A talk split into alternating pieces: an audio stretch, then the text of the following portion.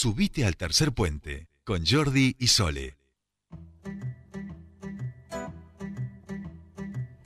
Continuamos con más tercer puente y les dábamos hoy las noticias de que finalmente se conocieron las ofertas económicas por las turbinas de la central hidroeléctrica Nahueve. Nosotros queremos, por supuesto, conocer, porque habíamos, eh, nosotros seguimos este tema cuando se llamó a esta, a esta convocatoria eh, y eh, que en breve esto va a tener, por supuesto, su, su, buen camino, va a empezar ese trabajo tan esperado, por lo menos para todos los neuquinos y neuquinas. Estamos hablando de este aprovechamiento, perdón, multipropósito en la web. Vamos a hablar sobre esto con quien está a cargo de la Agencia de Desarrollo de Inversiones. Hablamos de José Brillo, el ingeniero José Brillo.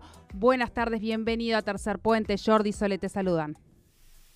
Buenas tardes, Jordi, Sola. Eh, bueno, agradecerles por, por esta llamada y saludar a toda la gente que los escucha.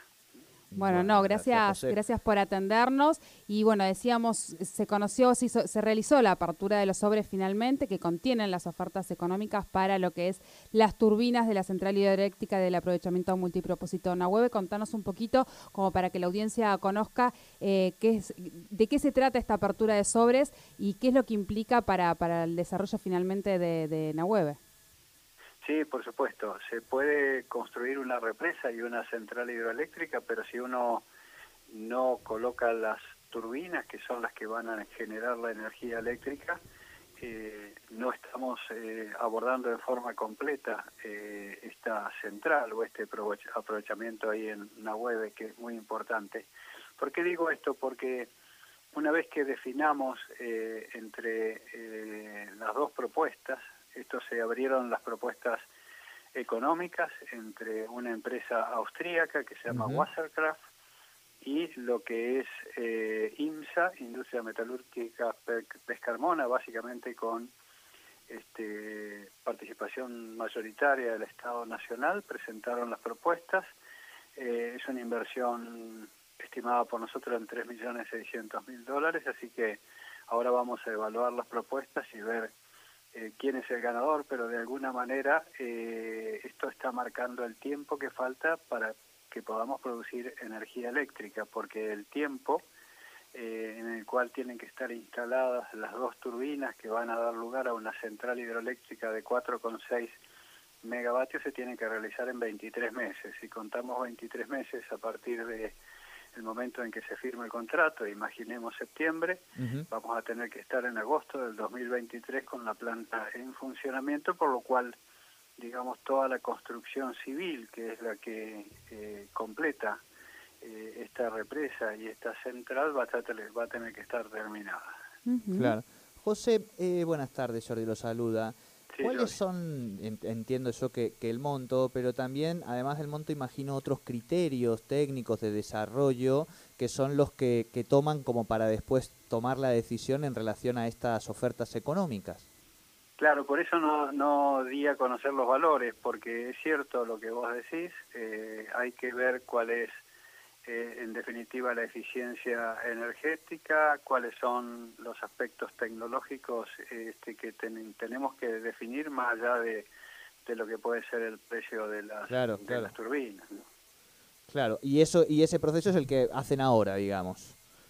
Eso es lo que se va a hacer ahora durante al menos una semana, dos semanas, eh, para tener definido quién a partir de mediados de septiembre, imaginemos, ya va a tener que empezar con la construcción este, de lo que son las turbinas y la instalación en la sala de máquinas, eh, allá ubicándolos en la represa.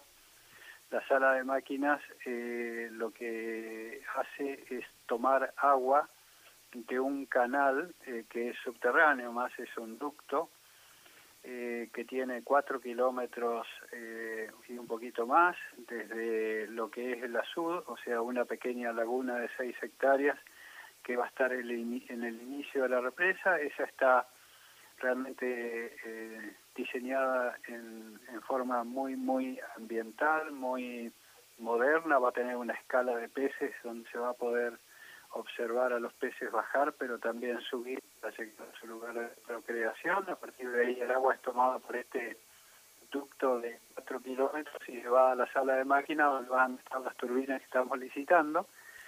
Que son las que van a producir eh, casi 5 megavatios para el norte neuquino, conectado a todo el sistema interconectado este, provincial y nacional que eh, por ahora tiene bastantes problemas, hay cortes de energía, ahora con la central vamos a tener plenitud prácticamente en el suministro de energía, van, van a parar las turbinas un par de meses en el verano para evitar que la gente del lugar se quede sin agua, o sea, el agua va a ser eh, la del almacenamiento de la, de la represa, ¿no?